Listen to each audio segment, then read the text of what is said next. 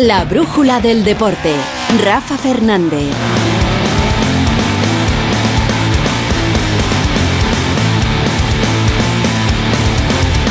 Hasta las 9 vamos a estar aquí contando el deporte, toda la actualidad de este 2 de agosto en Onda Cero. Y ayer arrancábamos con esa noticia bomba, el fichaje de Fernando Alonso por Aston Martin, pero es que en el día de hoy ha coleado esa información y además de forma pues casi dramática para la escudería Alpine. Jacobo Vega, hola, muy buenas. ¿Qué tal, Rafa? Buenas tardes. Porque a la noticia de ayer se suma hoy pues que la escudería Alpine ha reconocido que no conocían el acuerdo de Fernando Alonso con Aston Martin, que se enteraron por la nota de prensa y también ahora otro disgusto con el piloto que querían que fuera su sustituto. Sí, esta mañana ha hecho unas declaraciones Otmar Snafnauer, que es el team principal de, Alpine, diciendo que bueno que no había podido hablar con Alonso porque eh, Alonso estaba de vacaciones en una isla griega. Y bueno, en contestación a eso, Alonso ha puesto una foto en su circuito entrenando, en el circuito de la Morgal. Eh, y luego, bueno, pues ha dicho que sí, que se enteraron por la, por la nota de prensa, que ellos estaban intentando eh, renovar a Fernando Alonso y luego, eh, al poco tiempo, Alpine ha sacado una nota de prensa anunciando a Oscar Piastri, el piloto australiano, campeón de la Fórmula 2 y campeón de la Fórmula 3, como su nuevo piloto para el año 2023 junto a Esteban Ocon. Pero la... esto no acaba aquí, ¿no? Porque hace escasamente una hora el propio piloto Oscar Piastri ha puesto en sus redes sociales eh, un mensaje diciendo que él no va a correr, categóricamente no voy a correr en Alpine en el año 2023. Entonces, bueno, hay lío a la vista. Parece ser que eh, el contrato o la opción que tenía Alpine sobre Oscar Piastri para 2023 terminaba o finalizaba el día 31 de julio y el día 1 de agosto es cuando Fernando anuncia que se va y deja un poco en fuera de juego a eh, el equipo Alpine, porque parece ser que Oscar Piastri ha firmado un contrato, esto no está confirmado, pero puede ser que haya firmado un contrato con el equipo McLaren para la próxima temporada. Para sustituir a Daniel Ricciardo, también australiano, y es que eh, Jacobo, eh, el representante de Oscar Piastri, es Mark Webber, el que fuera piloto y además amigo de Fernando Alonso, lo que hace pensar y están, eh, se puede decir así, eh, explotando las redes sociales porque se habla de una estrategia de ambos. Vamos a ver en qué acaba todo esto, ¿no? Porque esto obviamente va a acabar en los tribunales. Eh, Alpine dice que tiene un contrato con Oscar Piastri y Oscar Piastri dice que no tiene ningún contrato con ellos y que no va a correr con ellos el año que viene.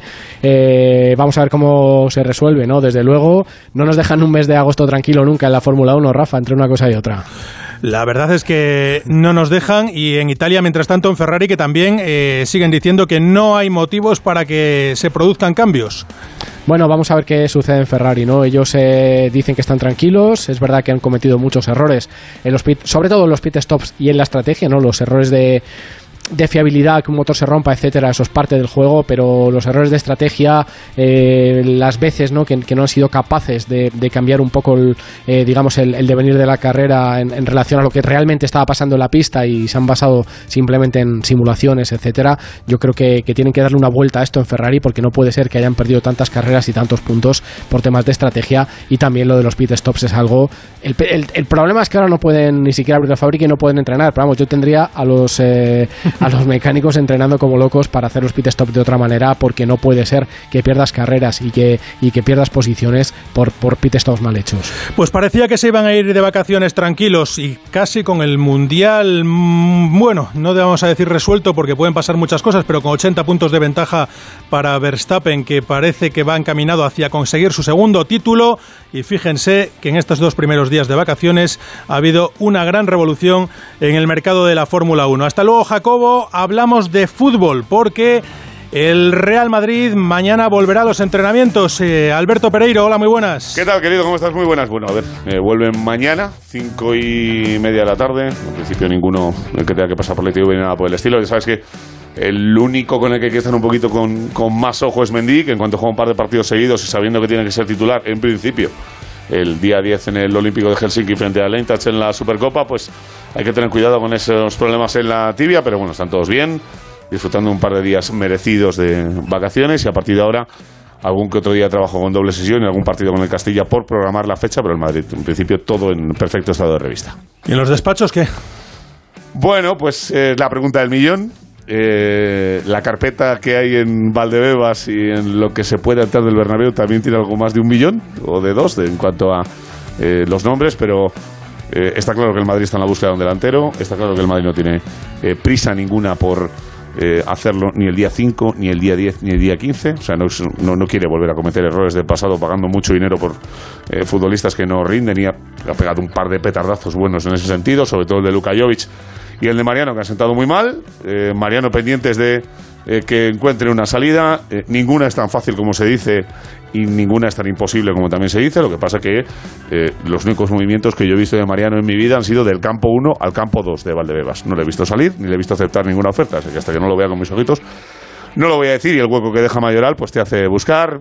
Ayer preguntabas y hablamos de eh, RDT, que ya sabes que es una situación muy complicada. Ahora te va a contar evidentemente José Agustín la parte del español, pero en el Madrid nadie dice esta boca es mía. Lo del eh, Timo Werner está muy complicado porque parece que él antepone volver a Alemania al Leipzig que, embarcarse en otra aventura porque lo del Chelsea le ha salido mal. Y luego, pues hay, hay más eh, jugadores. Visan Ben es una opción. buscar en España alguna opción. No sé, es complicado, pero ya te digo, igual se queda el Madrid sin fichar porque no le convenza lo que ve, pero está en búsqueda de un delantero, eso seguro. Pues mañana contamos el primer entrenamiento, Pereiro. Un abrazo, Rafita, chao. El primer entrenamiento en tierras españolas, como será el del Fútbol Club Barcelona, pero antes de hablar del Barça, eh, dejaba caer ese nombre de RDT, Raúl de Tomás, Alberto Pereiro, que parece complicada su situación en el español, aunque también parece complicada su salida. José Agustín Gómez, muy buenas. Hola, muy buenas. Un Raúl de Tomás que está en el mercado. Eso ya es algo que sabemos todos. La cuestión es quién va a pagar lo que pide el Real Club Deportivo Español. Descartado ya los 75 millones de la cláusula, los 40 o 45 que pudiera ilusionar a la directiva Perica parecen muy lejos de lo de que puede ofrecer cualquier equipo que de momento no, nadie ha hecho una oferta por el jugador que sigue trabajando al margen, según el club, por un trabajo individualizado para coger la forma como el resto de sus compañeros.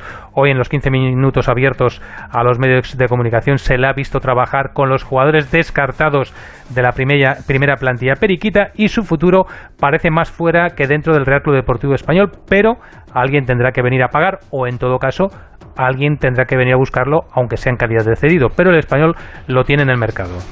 Y en el Barcelona, eh, algunos nombres propios. Por ejemplo, el de Ricky Puig, que parece que enfila su camino rumbo a Los Ángeles. Sí, puede llamar mucho la atención que un jugador joven abandone el fútbol europeo para trasladarse a Estados Unidos a jugar en Los Ángeles Galaxy, eh, conjunto en el que parece que puede militar la próxima temporada, ya que están muy próximos a alcanzar un acuerdo. Un Ricky que no ha contado para ninguno de los entrenadores que ha tenido en los últimos años, incluido Xavi Hernández, que lo dejó fuera de la gira por Estados Unidos. Y uno de los que ha llegado, Lewandowski, hoy se ha despedido de sus ex, ex compañeros. Sí, quedaban algunos temas pendientes por tratar de Lewandowski con su antiguo club. Se marchó muy rápido para incorporarse una vez realizado el fichaje a la gira del Barça por Estados Unidos y el domingo, tal como aterrizaba en Barcelona, se desplazaba a Múnich porque quería despedirse, como debe ser, de los empleados que han sido sus compañeros durante los últimos años y también aclarar algunos temas con eh, Oliver Kahn y Salihamidzic. Al final, pelillos a la mar, todo ha quedado claro, sigue siendo un jugador histórico, aunque a la salida de la ciudad deportiva de ayer de Múnich, esto le gritaban algunos aficionados.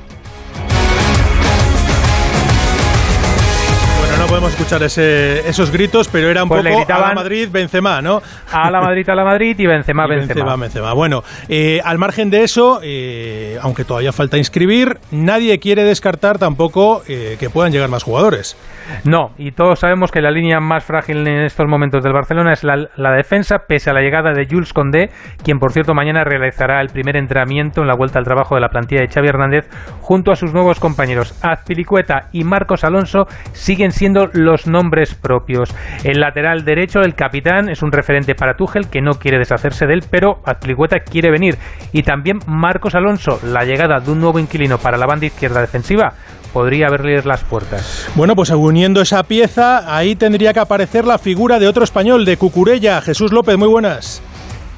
¿Qué tal? Muy buenas. Pues sí, parece que otro hombre de la Masía puede ser el que desbloquee la situación. Cucurella ha hecho una gran temporada pasada en el Brighton. Llamó la atención, por ejemplo, de Pep Guardiola en el City. El equipo de Manchester no fue capaz de llegar al precio que pide el Brighton por él, pero sí parece que lo puede hacer el Chelsea que ha llegado ya a un acuerdo con el jugador y está ultimando los detalles. Espera que pueda haber un acuerdo total pronto para el traspaso de Marco Curella al Chelsea, lo que le abriría las puertas de salida a Marcos Alonso. Pues eso es lo que ocurre con Cucurella y el Chelsea. Veremos si finalmente se concreta, pero también se tienen que concretar otras cosas como, por ejemplo, en el Sevilla, la llegada de nuevos refuerzos. Carlos Hidalgo. ¿Qué tal? Muy buenas tardes. Con la marcha de Augustinson, el Sevilla debía reforzar el lateral izquierdo. Contactó en un principio con Reguilón, pero no era fácil la operación con el Tottenham y finalmente se ha decidido por la experiencia de Alex Telles, el brasileño de 29 años del Manchester United. La negociación para una cesión está bastante avanzada, no está cerrada, pero sí avanzada con el jugador y con el United, que lógicamente quiere que el Sevilla pague la mayor parte posible del alto salario de Telles, que ronda los 4,7 millones de euros. Y en esa tesitura están debatiendo y negociando en esos términos, pero todo apunta a que se van a poner de acuerdo y Alex Telles podría jugar una temporada en el Sevilla para ser competencia de Acuña en el lateral zurdo. En el Valencia también tienen su culebrón. Eduardo Esteve, muy buenas. Hola Rafa, ¿qué tal? Buenas tardes. Efectivamente se llama Artur Melo, es el elegido para reforzar la posición de medio centro. Ya hay acuerdo con el futbolista, el propio Gennaro Gattuso le llamó el pasado fin de semana, pero falta el acuerdo con la Juve. El futbolista cobra mucho dinero, 14 millones de euros, está dispuesto a bajarse el sueldo, pero hasta que esto no ocurra, pues evidentemente el Valencia no le puede fichar porque solo está dispuesto a pagar hasta un total de 3 millones de euros. Además, hay cupo de extracomunitarios con el fichaje de Samuel Lino. Hay que sacar primero o a Marcos André o a Maxi Gómez para que Artur Melo se convierta en futbolista del Valencia, el ex del Barcelona, hoy en las filas de la Juve. No salimos de la comunidad valenciana para irnos hacia Elche, donde están sufriendo en esta pretemporada los pupilos de Francisco Monserrat Hernández. ¿Qué tal, Rafa? Muy buenas tardes. Crece la preocupación en la pretemporada del Elche Club de Fútbol después del penúltimo amistoso de pretemporada que ha realizado esta mañana el conjunto dirigido por Francisco Rodríguez. En esta ocasión ha vuelto a caer derrotado por un gol a cero ante un rival de segunda división como es el Ibiza. El único tanto del encuentro llegaba en el minuto 40 por medio de Darío Poveda. El Elche que solo ha presentado una cara nueva, la de Carlos Cled, que se ha estrenado como franjiverde en la segunda parte de este compromiso preparatorio, y el resto de futbolistas o bien son canteranos o jugadores que se mantienen de la pasada campaña. Francisco sigue solicitando la llegada de un portero, un lateral derecho, un defensa central, un mediocentro, un mediapunta, un jugador de banda e incluso un atacante, dado que la lesión de Lucas Boye preocupa mucho en el equipo. El delantero argentino no quiere pasar por el quirófano, pero como mínimo tendrá que estar un mes de baja. Además, en el mercado se encuentra Johan Mojica con una cláusula de 5,5 millones de euros y es bastante probable que pueda salir traspasado este mismo verano. Por tanto, Francisco insta a la dirección del propietario Cristian Bragarnica que puedan llegar incorporaciones o de lo contrario se puede vivir una situación inesperada. Bueno, pues llegan los nervios a Elche, veremos si se tranquilizan las cosas en los próximos días, porque si ahí solamente ha llegado un jugador nuevo, en el Celta sí que siguen llegando los refuerzos, es el equipo con más refuerzos yo creo de toda la pretemporada. Rubén Rey, muy buenas. Saludos, dos fichajes que estaban cantados pero que se han hecho oficiales ya en el día de hoy. El Celta ya tiene portero, se trata del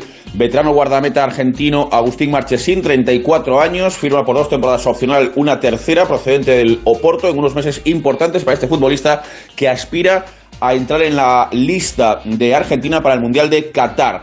Y también oficial la contratación por cuatro temporadas. Por cierto, por Marchesín el Celta paga un millón de euros. El que llega gratis y firma por cuatro años es el defensa central procedente del Fútbol Club Barcelona, Óscar Minguezar. Estoy muy contento de, estar aquí en Vigo. Eh, seguro que vamos a pasar momentos muy buenos y, y vamos a estar juntos en los que no sean tan buenos y los, los sacaremos adelante.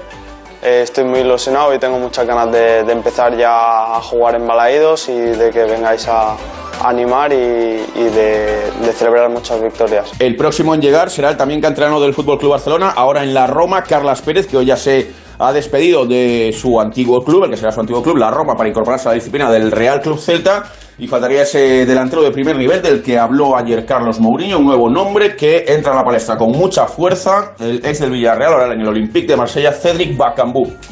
El nombre que apuntábamos y avanzábamos aquí ya en Onda Cero en el día de ayer de la mano de Manu Terradillos. ¿Cómo está esa operación, Manu?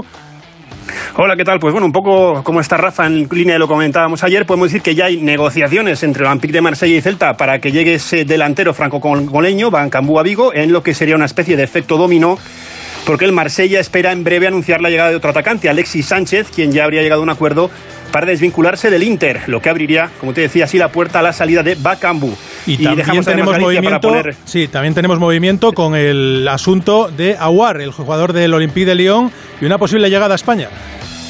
Sí, dejamos Galicia para poner rumbo a Andalucía y un olímpico por otro. Negociaciones entre el Betis y el Olympique de Lyon por ese centrocampista. Por Aguar, el cuadro bético que ha ofrecido 13 millones de euros y a William Carballo en la operación.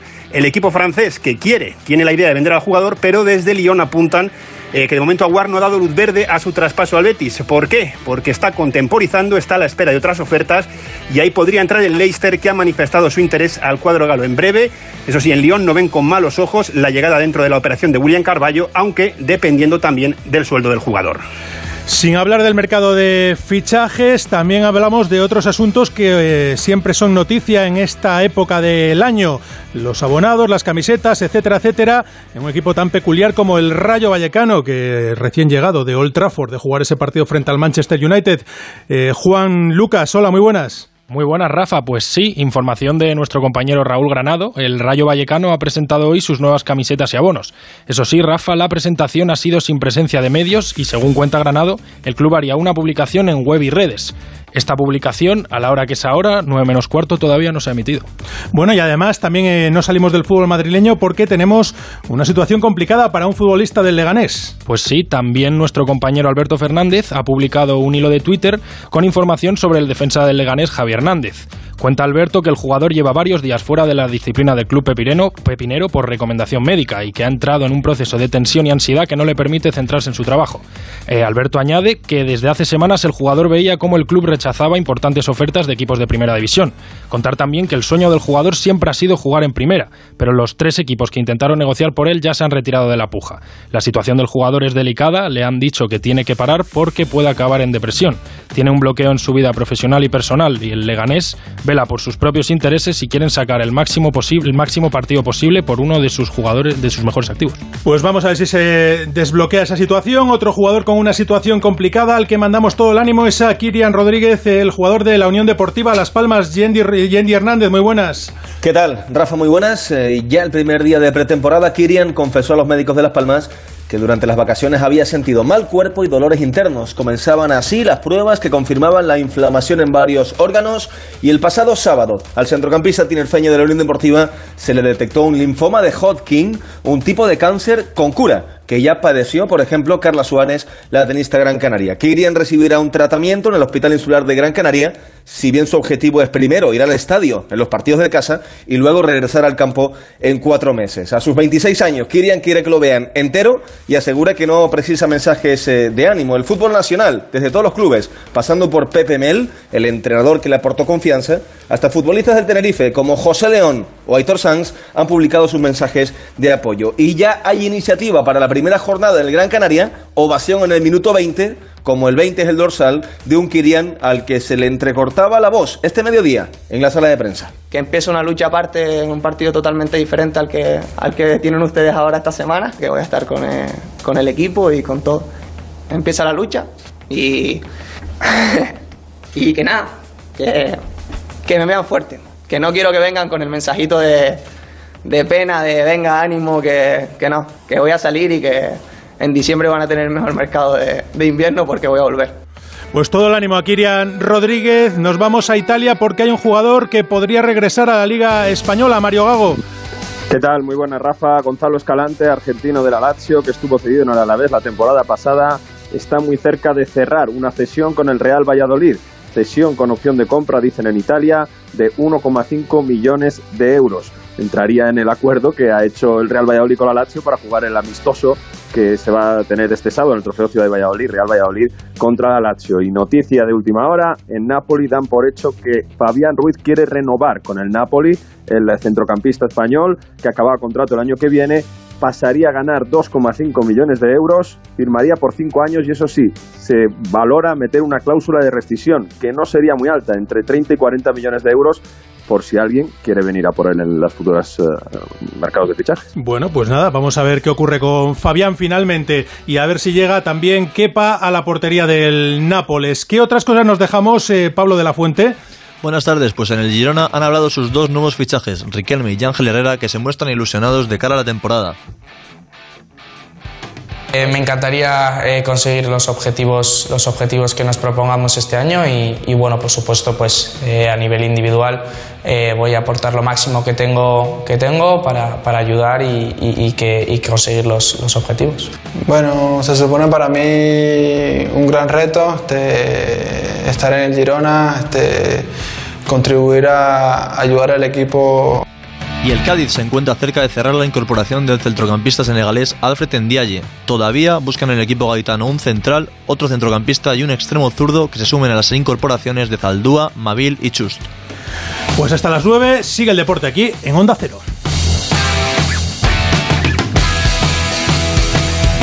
La brújula del deporte. Una tarde tranquila una playa tranquila. Este verano mereces pasar unas vacaciones tranquilas. Porque con la alarma de Movistar Prosegur te avisan si pasa algo en casa en menos de 29 segundos. Y si fuese necesario, llaman por ti a la policía. Disfruta del verano por 14,90 euros al mes durante tres meses, contratándola hasta el 7 de septiembre. Infórmate en tiendas Movistar o en el 900 200 730. Alguien ha secuestrado a mi hija. Este verano, Mallorca. ¿Qué necesito? Cuenta con el equipo de detectives perfecto. Claro. Ahora tenemos dos sospechosos. Y no es ni la hora de comer. ¡Policía! ¡Quieto! Mallorca Files. Mañana a las 11 menos cuarto de la noche estreno en Antena 3. La tele abierta. Ya disponible en A3 Player Premium. Dos cositas. La primera, ahora que suben los precios de todo, tú también me lo has subido. La segunda, yo me voy a la mutua. Vente a la mutua con cualquiera de tus seguros y te bajamos su precio, sea cual sea. Llama al 91 555 5555. 91 555 5555. Por esta y muchas cosas más, vente a la mutua. Condiciones en mutua.es. ¿Qué harías con 100.000 euros? ¿Redescubrir el destino de tus sueños? Participa en el sorteo formando verbos con re con los envases de Aquarius. Descúbrelo en somosdeaquarius.es. La brújula del deporte. Y hoy hemos tenido dos listas de deportes eh, de gran potencial en nuestro país. La primera, la del baloncesto. Regina Ruiz, muy buenas. Hola Rafa, ¿qué tal? Hoy se ha presentado la selección de baloncesto que disputará el Eurobásquet de este verano. Una presentación en la que la palabra más repetida ha sido ilusión porque la selección del relevo generacional ha llegado. Son 22 internacionales liderados por los capitanes Rudy Fernández y Sergio Yul y muchas novedades, jugadores que han sido habituales en las ventanas que ha disputado España, pero que se estrenan en lo que han definido como la selección del verano, la de los grandes torneos. De los 22 que aparecen en esta primera lista, 12 jugarán el Eurobásquet que empieza el 1 de septiembre para España. Los jugadores ven esta cita como un reto estimulante, pero muy complicado. Su seleccionador Sergio Escariolo ha explicado los objetivos para el europeo. El objetivo en este momento es conformar un equipo con tantísima gente nueva, con jugadores que tienen que cambiar completamente sus roles. Es tan complicado aquello que en este momento no pensamos a un resultado final. El único resultado, que va a ser duro también, es clasificarnos para la fase de Berlín. Un nombre propio de esta presentación ha sido el de Lorenzo Brown, que se estrena en el Eurobásquet. Tras su polémica nacionalización para jugar este torneo, el presidente de la federación, Jorge Garbajosa, y el propio jugador han hablado de su incorporación al equipo y un jugador en concreto que ha hecho un esfuerzo enorme personal, por supuesto físico y deportivo, pero personal, por una cuestión de amor, una cuestión de, cariño a esta selección, a este baloncesto desde nuestro país. Estoy feliz de estar aquí.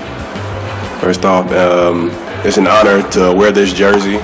Um, pues el amor, querido Jorge, eh, que sabes que te aprecio mucho, Jorge Garbajosa, eh, para mí es otra cosa. Esto es deporte profesional y estamos, para mí, confundiendo ya a las selecciones con los clubes, porque Lorenzo Brown no sé si habrá pisado España ni para estar de vacaciones.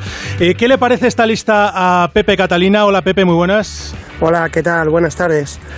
Bueno, pues dentro de lo que podría ser seguramente sea la mejor eh, lista posible con todas las bajas ya por retiradas, con otras por lesión, pues eh, estamos ahora en un momento de transición, de regeneración, de ilusión, ¿no? Por eh, mantener el nivel competitivo de España en ese reto tan grande que supone el haber pasado de ser una de las grandes favoritas a ser una aspirante a estar con las grandes favoritas. Bueno, pues vamos a ver hasta dónde podemos llegar porque decía Escariolo Pepe que eh, pasar a Berlín, de la cita de Georgia y pasar el corte a Berlín ya sería un objetivo. Bueno, yo creo que hay que ir poco a poco. El seleccionador está en lo cierto cuando dice que primero hay que hacer un equipo por primera vez. Son muchos jugadores nuevos que hasta ahora no han estado en la lista definitiva. Eh, y yo creo que lo que hay que ir es poco a poco en el proceso y marcar eh, objetivos, digamos, realistas y objetivos cortoplacistas y luego ir viendo, no todo lo que sea de unas miras muy altas, utilizar el pasado como comparativa y el eh, que cualquier tiempo pasado es el que queremos volver a, a, revivir sería un error. Así que vamos poco a poco. Escariolo es una persona de sentido siempre muy sensata, prudente y cauta a la hora de valorar las cosas y bueno, pues yo creo que tiene razón en eso que dice. Y lo de Lorenzo Brown, que hay opiniones para todo y que la mayoría pues se inclinan en lo que tú has dicho hace nada, pues eh, hay que dejarlo atrás ya. Es un miembro de la selección española. Como decía Rudy Fernández, que también fue crítico con la inclusión de este jugador en la lista, pues ya es un compañero más. De la manera que ha llegado aquí, pues ya se ha escrito ríos de tinta y se ha hablado mucho.